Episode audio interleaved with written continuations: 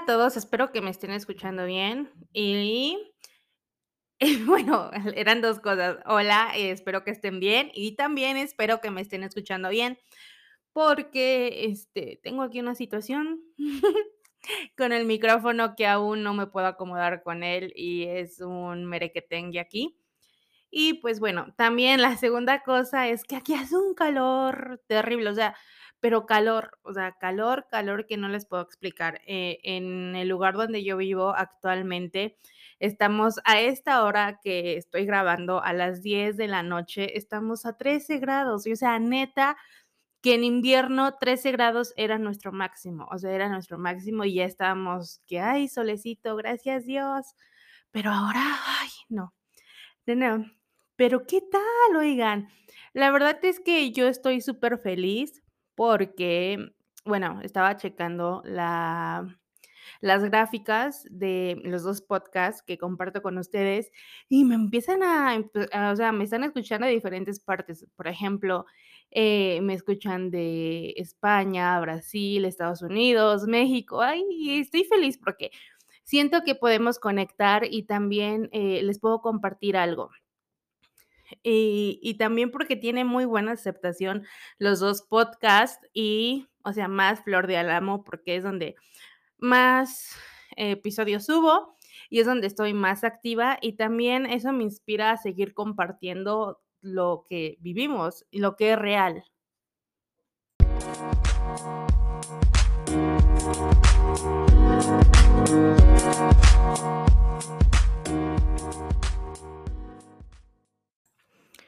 El capítulo de hoy, así como lo escuchan, No soy tú, es así se llama, así como lo escuchan, no, perdón, así como lo leyeron, se llama No soy tú.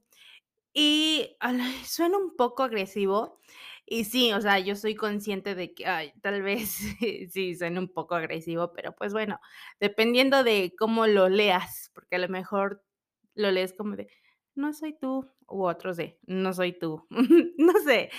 Pero hoy este tema que comparto con ustedes, la verdad, eh, lo he tenido en mente, pero no quería hacerlo porque, pues, al tener un podcast, yo soy responsable de lo que comparto y también porque ustedes me están escuchando, y siento que cada persona tiene diferente forma de pensar, tiene diferente, eh eh, como, pues sí, diferente forma de pensar y diferente forma de hacer las cosas, y tal vez algunos lo tomen un poco como medio raro este tema, o no lo acepten tan bien, pero la neta es que al final de cuentas ustedes saben que comparto lo que siento que es hora de compartir. Y ha llegado la hora para compartir No soy tú.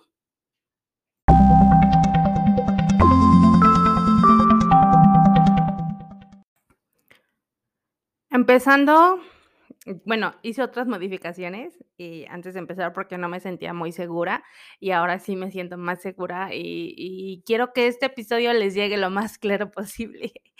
Y pues bueno, vivimos en una sociedad que se rige básicamente en hacer ir a la escuela, que es en en México es kínder, primaria, secundaria, preparatoria y universidad. Y realmente son muchísimos años. Y la verdad es que sí, o sea, eh, son muchísimos años y y y y Dios mío santo, yo tengo una prima que está estudiando medicina y no va ni a la mitad de lo que ella quiere ser y estudiar, y digo: "Bueno, su problema", dirían. Pero es feliz estudiando eso, y pues ya. Entonces, em, y la verdad es que estudiar y dependiendo del nivel que tengas de estudios o de preparación académica, también eso puede como que darte un nivel en la sociedad, que la verdad eso no está nada mal, porque estudiar es cañón, o sea, dirían, eh, por acá: "Te quemas las pestañas", o sea, y sí. O sea, una persona que estudia, una persona que se prepara, es una persona que se merece su reconocimiento por su trabajo y por su estudio, y eso está superbién. Y al final, la meta de casi casi la mayoría es que tengan una buena remuneración económica, o que puedan tener un futuro mejor.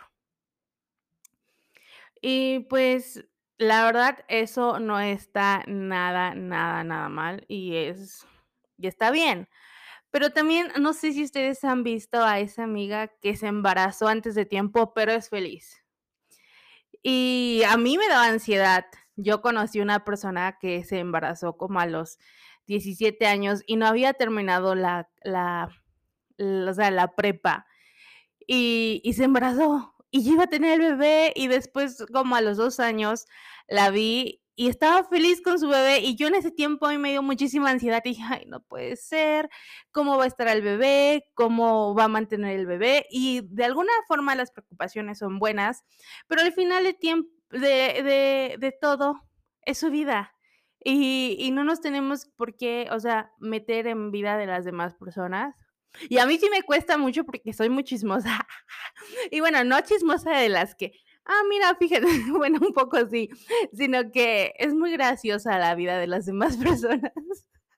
Bueno, ese es otro tema. Y y también, eh, es muy triste que bueno, es muy triste que algunas veces, o muchas veces, pensemos que tenemos pensamos que tenemos libertad de opinar y a y hasta que si una persona no cumple nuestra opinión, no cumple según nuestros estándares, eh, sean menos. O sea, por ejemplo, eh, y por o retomando el ejemplo de mi amiga, que como se embarazó antes, ella era menos, y de alguna forma yo sí llegué a sentir eso, y llegué a pensar, siendo sincera con ustedes, y pero después encontré un mundo que era real, mi mente se abrió a un mundo que era real, humano y diverso. Y ese chip que tenía, gracias a Dios, gracias al cielo, desapareció.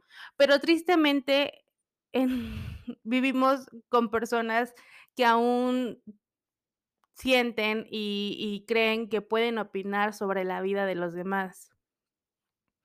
Que tú deberías hacer esto, tú debes de vestirte así, tú deberías estudiar esto, tú deberías, eh, hasta vestirte así, tú deberías comportarte así, tú deberías comer esto, tú deberías hacer tú deberías, tú deberías. Y la neta, que sí cansa.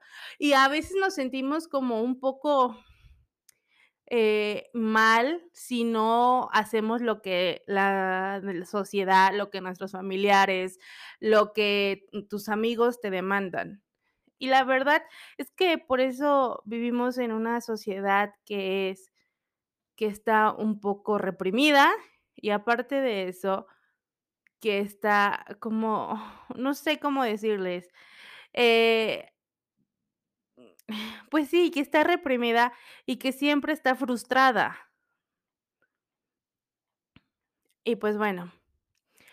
Algunos estudian algo que no les gusta, pero lo hacen por a veces por compromiso, y no digo que esté mal estudiar, les vuelvo a repetir. Porque en mi caso, aquí en México, necesitamos muchos profesionistas. O sea, México necesita mucha gente que sepa lo que hace, que ame lo que hace y sobre todo que sea feliz lo que hace, porque brody, tú vas fácil al ejemplo, ejemplo, no es no es porque todos sean así, pero ejemplo, ejemplo. Una enfermera, ¿no? Hay a veces, bueno, más adelante les contaré sobre mi vida, pero un día a mí sí me tocó ir como a un a una clínica así, hacer como un no me acuerdo qué era, pero sí yo tenía que hacer un merequetengue ahí, ¿no? Y había una enfermera, no manchen, que nos daban miedo. Y es que, por ejemplo, les voy a platicar. Ese día nos no a mí y a otra compañera nos hicieron que revisáramos a una persona, pero solamente era tomar la temperatura y sus signos vitales, ¿no? Y entonces, eh, la enfermera llegó y nos dijo "Ah, pues yo creo que está bien, que está bien, ya se puede ir a su casa". Y yo como de: "¿Qué onda, amiga? ¿Qué sea, qué onda, qué onda, qué onda?". Y yo le dije: "Pero", y yo sí le dije a la miss, bueno, enfermera, pero que en ese campo le decimos miss.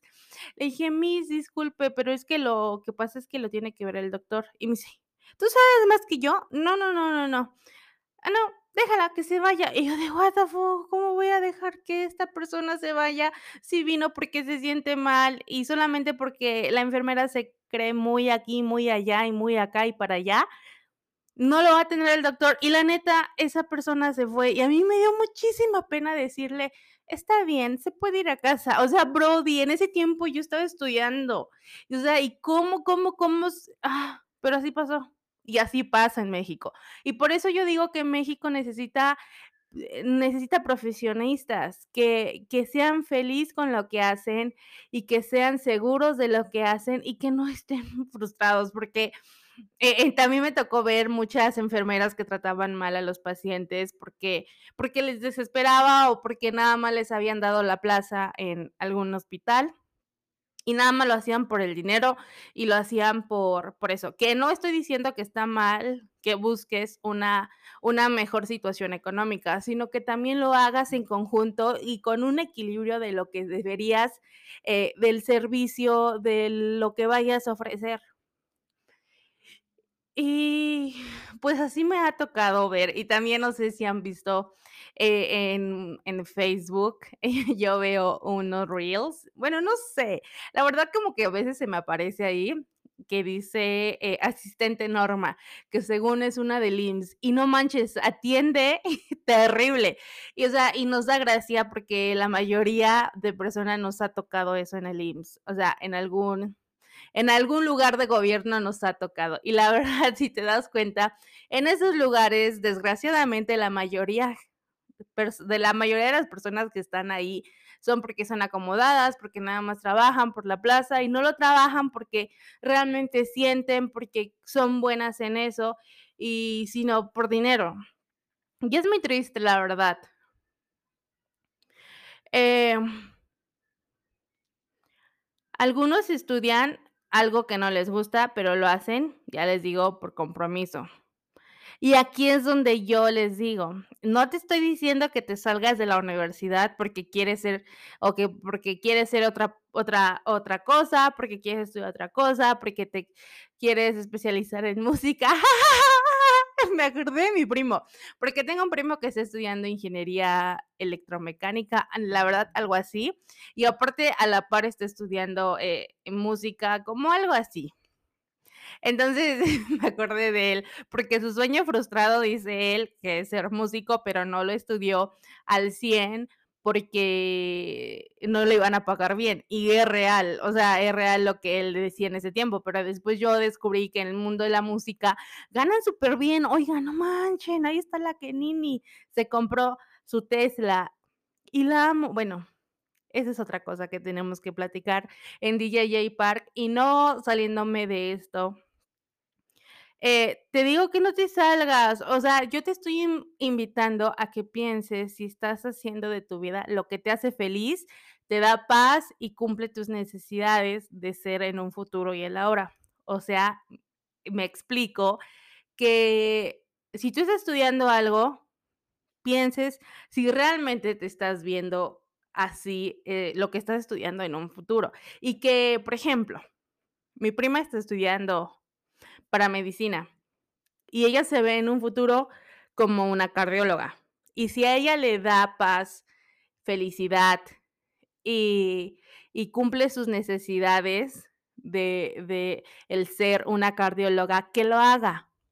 Pero si tú estás estudiando, por ejemplo, abogada y y en un futuro no te ves como en un eh, no te ves en un tribunal haciendo algo y eso no te va a dar paz, tampoco te va a hacer feliz y tampoco van a ser van a cumplir tus necesidades de de lo que estás pasando en ese momento, ahí no es.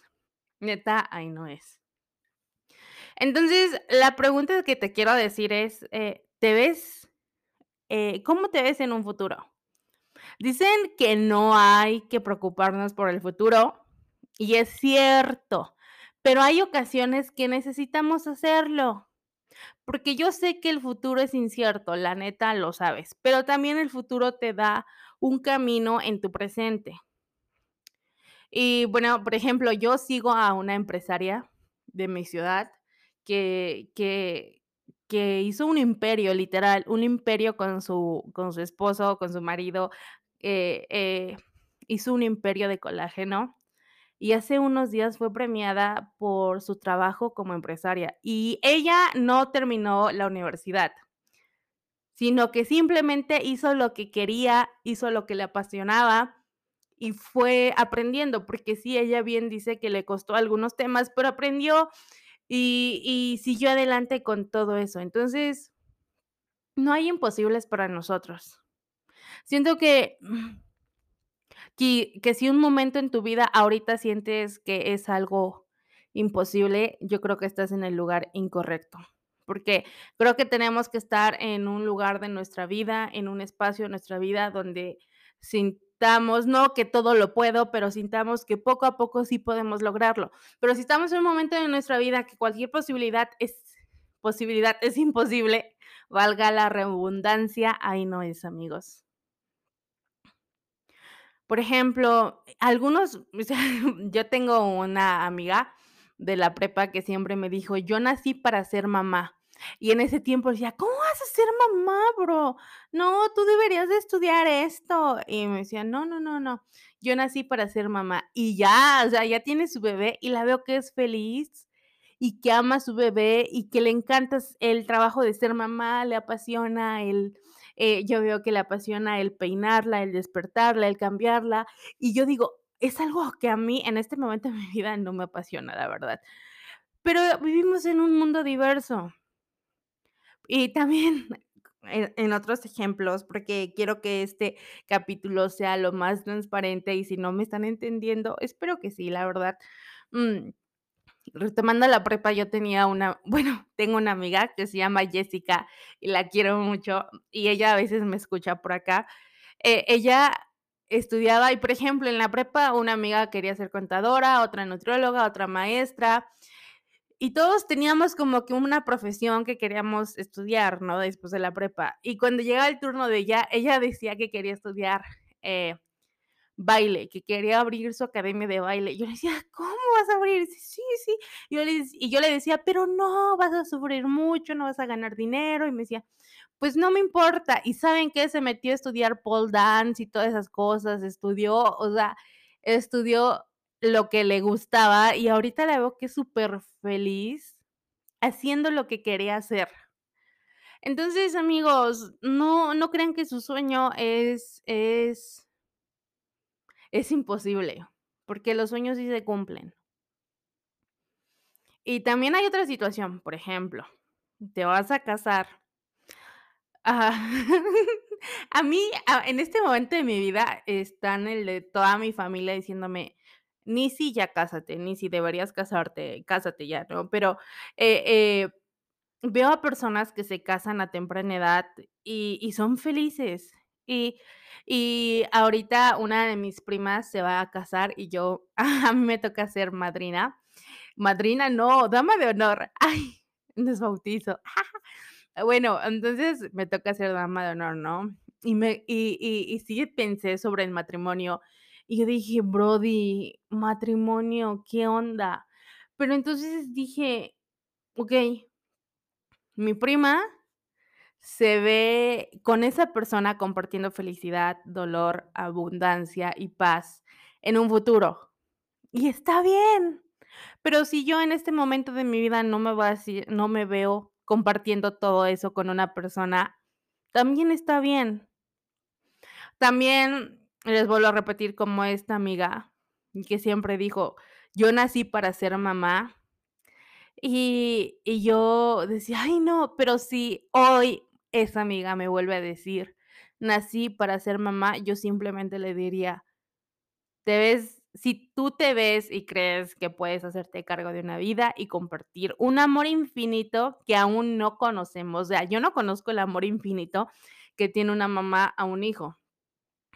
Pero si mi amiga, le digo: "Si tú crees que estás preparada y quieres eso, hazlo". Y yo sé que el tener un bebé es una gran responsabilidad, y no digo esto como para que tengan 100 bebés en toda su vida, sino que digo que lo hagan. Y yo sé que tener un bebé es tener estabilidad económica, estabilidad emocional y mental, y está bien, pero si tú cumples todos esos requisitos y quieres hacerlo, hazlo.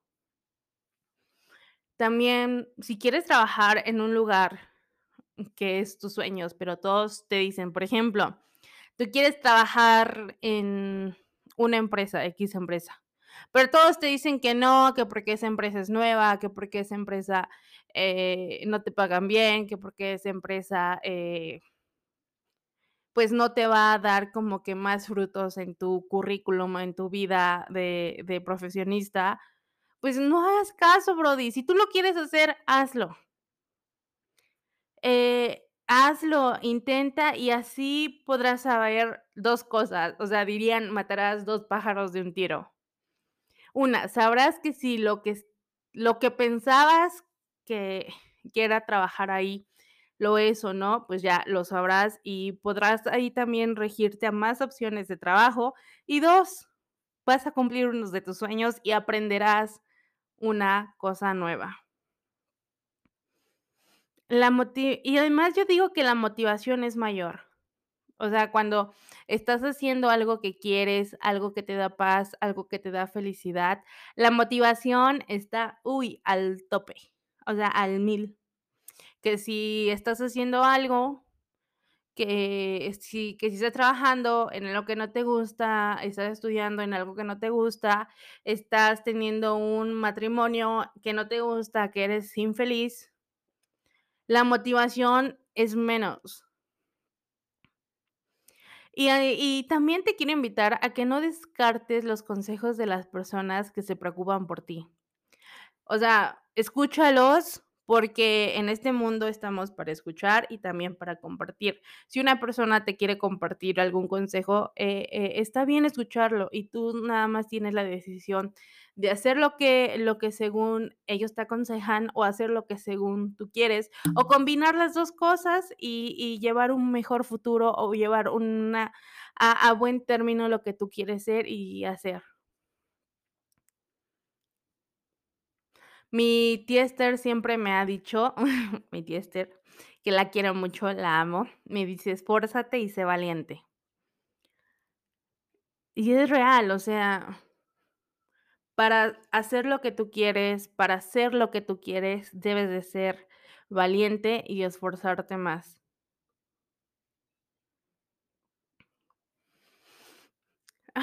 Hoy para finalizar, les quiero compartir 2 historias. Una es de mi prima Zaret y otra y otra es mía.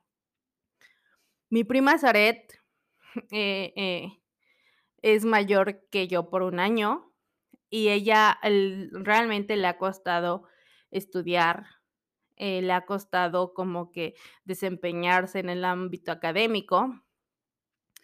Y y, se esforzaba, de verdad se esforzaba muchísimo, y así llegó hasta la universidad, y estaba estudiando fisioterapia.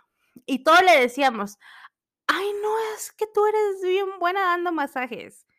Y ella sí, a veces se enoja y me decía: "No soy masajista". Y todos le decíamos eso, pero nunca supimos lo que tenía realmente en su corazón y en su mente, porque nosotros creíamos que ella era buena en eso, y lo es, o sea, el que tú seas buena en una cosa no quiere decir que te debes de dedicar a esa cosa o a a eso. Entonces ella dejó la universidad y ahorita está trabajando em en el negocio familiar, y yo la veo feliz, Brody. A lo mejor y no es feliz, ¿verdad? Pero yo siento que ahorita ella se siente plena, se siente que tiene una estabilidad económica, que se siente que ya quiere bueno, me comparte que se quiere comprar su jipeta, que se quiere comprar su casa, y tiene sueños, y está muy motivada, y al final de cuentas eso es. Eso es, amigos. Si ella está bien haciendo eso, está bien. Si ella está feliz ahorita en este momento de su vida, está bien. Y tuvo que pasar diferentes situaciones en su vida para que ahorita estuviera aquí, y la veo muy feliz, y hasta yo siento que en algún momento ella va a ser jefaza, y yo digo: "No manches, ella va a ser jefa", de verdad. Y a mi prima, o sea, Zaret, si me estás escuchando, te quiero decir que estoy muy orgullosa de ti. No importa si no seguiste la universidad, no importa si ya no quieres estudiar, si quieres seguir estudiar otra vez, o sea, yo siempre me he sentido muy orgullosa de ti y ahorita me siento muy orgullosa de ti. Te quiero y te amo mucho, prima. Bueno, y finalizo con mi historia. Me voy a acomodar un poquito. Y la historia va así. La neta es que dicen que yo soy dicen, dicen que yo soy lista, pero nunca me he sentido lista. La neta, o sea, yo veía que mis amigos sacaban 10, 10, 10, 10 y yo a veces sacaba sacaba 8, 9, pero nunca era como entregada en las tareas y así, sino que lo hacía por hobby. Diría la people. Pues bueno.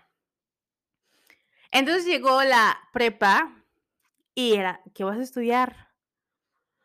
Y y yo dije: "No, pues me voy a meter en" hubo una situación en la familia en la que en la que yo dije: "No, necesito estudiar algo de medicina o algo así", pero no me sentía muy muy capaz de estudiar medicina. Entonces dije: "Pues voy a ser enfermera". Enfermera, amigos. Y en y y luego decía: "No, pero no voy a estudiar en Tehuacán, porque, ¿qué van a decir?". Yo yo ni si estudiar en Tehuacán, o sea, se llama mi ciudad. Nel, entonces me fui a la capital, a una a una a una universidad privada, que dicen que es cara. Bueno, yo no lo sentí tan cara, bueno, equis. Ay, no, ni siquiera esos güeyes bueno, equis. Entonces, eh, y no, la neta sí estaba cara, la neta es que sí. O sea, aquí en mi en mi ciudad, en ese tiempo estaban como la mensualidad en 800 y allá rondaba entre los 3000 y 4000 y aparte, eh, yo vivía en residencias de esa universidad, que es como sus dormitorios, como en las películas gringas. Y, o sea, y aparte de eso era como 2000, o sea, en total que al mes de puro de pura universidad se pagaban como unos 8000 pesos. Más aparte mi mi mi estancia allá, que la comida, que esto, que lo otro, entonces, brody. Bueno, me estoy saliendo del tema, ¿no? Entonces, me fui allá a estudiar enfermería. Y hubo muchas situaciones en mi vida, como los que ya me leen en Flor de Álamo, que no estaba bien emocionalmente, mentalmente, y no estaba bien en muchos aspectos de mi vida. Entonces, dije: "Pues me voy a China, brody". Me fui a China a estudiar electromedicina y, eh, el idioma, que es mandarín simplificado. Entonces, me fui a China, ¿y saben qué? Tampoco me sentí bien allá. No me sentí ni útil, no sentí ni paz, no sentí nada. Solo me sentía frustrada, me sentía triste, me sentía muy mala, y pocos saben esto, pero todos los días yo lloraba en China. Yo lloraba todos los días, a veces porque extrañaba mi familia, a veces porque me sentía mal, a veces porque estaba muy triste, a veces porque por cualquier cosa, pero todos los días en China yo yo lloraba. Conocí gente y la verdad no puedo decir que no me la pasé arrivederci, todo bombastic, pero pero solamente quería como que: "Ay, estoy estudiando esto, estoy haciendo esto porque debería de hacerlo, porque mi familia ya invirtió mucho en mí, porque ya pagaron mucho en mí, porque tengo que cumplir lo que ellos quieren". Pero esa Nisi, la Nisi que ahorita está feliz, que se siente plena, no estaba, y no iba a estar. Yo estoy segura que que que si me dedico a la electromedicina, que si le hago al merequetengue, no voy a ser feliz. Porque, eh, después regresé a a México, empecé a trabajar en mis traumas, diría la gente, eh, empecé a tra a trabajar mis traumas, el duelo de mi mamá, que ni siquiera lo había trabajado al 100, eh, trabajé, todas las sombras que tenía, Nisi, toda todo lo que era Nisi, y me di cuenta que eso no era lo mío. Y si bien intenté hacer otras cosas, intenté estudiar como no, o sea, aprender a maquillar, esas cosas. Intenté muchas cosas Y y sí me sentía un poco mal porque decía: "Ay no, ya hice perder a mi familia mucho dinero, ¿qué voy a hacer de mi vida? Necesito empezar a a ganar dinero, necesito hacer algo". Y la verdad mí sí me daba me daba mucho, mucho miedo que llegara un momento en mi vida que yo perdiera todo lo que tengo ahorita, o sea, que tenía en ese momento, que era, eh, una situación económica buena. Y yo decía: "Es que si no me pongo las pilas", mm, o sea, ya me veía me veía vagando ahí pidiendo monedas. Y eh, gracias a la terapia, a la medicina, a todo, fui progresando en todos los ámbitos de mi vida. Y les comparto que ahorita estoy trabajando en el negocio familiar como mi prima, y me siento útil, siento que puedo hacer muchas cosas, siento que puedo, eh, desempeñarme en ciertos ámbitos de de de esto que tenemos como familia, y ya empecé a hacer un nuevo negocio que se llama Complementos.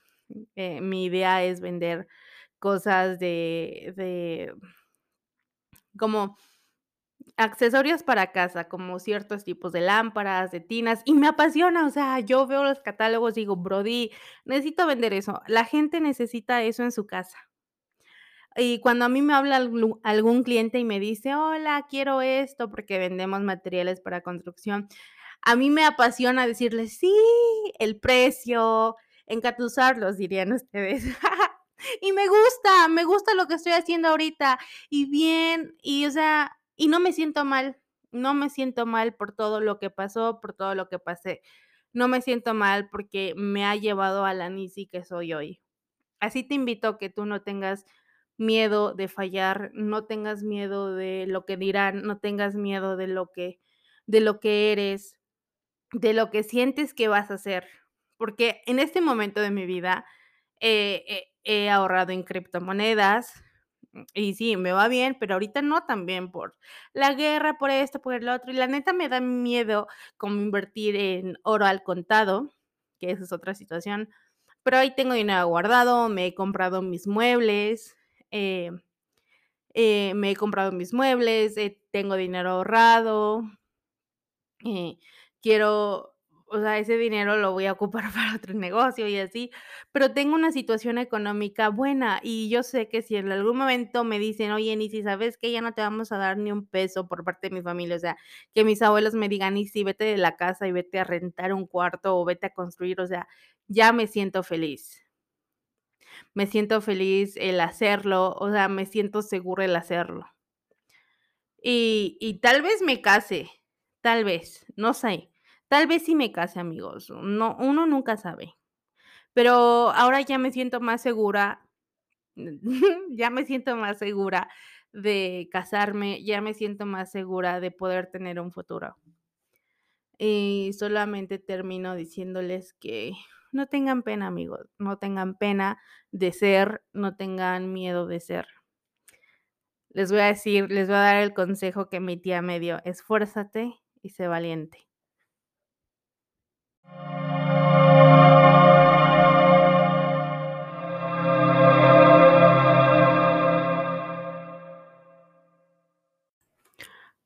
Yo sé que fue un capítulo un poco largo, pero espero que me hayan, eh, escuchado y hayan, eh, captado los que lo que lo que les quería compartir. Y gracias, gracias por escucharme hasta aquí, los quiero mucho, y acuérdense que no soy como una de esas, eh, rockstar que dicen: "Los amo, los quiero mucho en un concierto", la neta no, yo sí lo siento. A lo mejor ella igual o esa persona también, y y yo digo: "No, no lo siente". Pero yo sí lo siento, y de verdad que estoy muy siento como que fueran un un un círculo de personas que quisiera abrazar y abrazarnos, y darnos mucho cariño. Muchas gracias, muchas gracias, muchas gracias. Los quiero. Bye.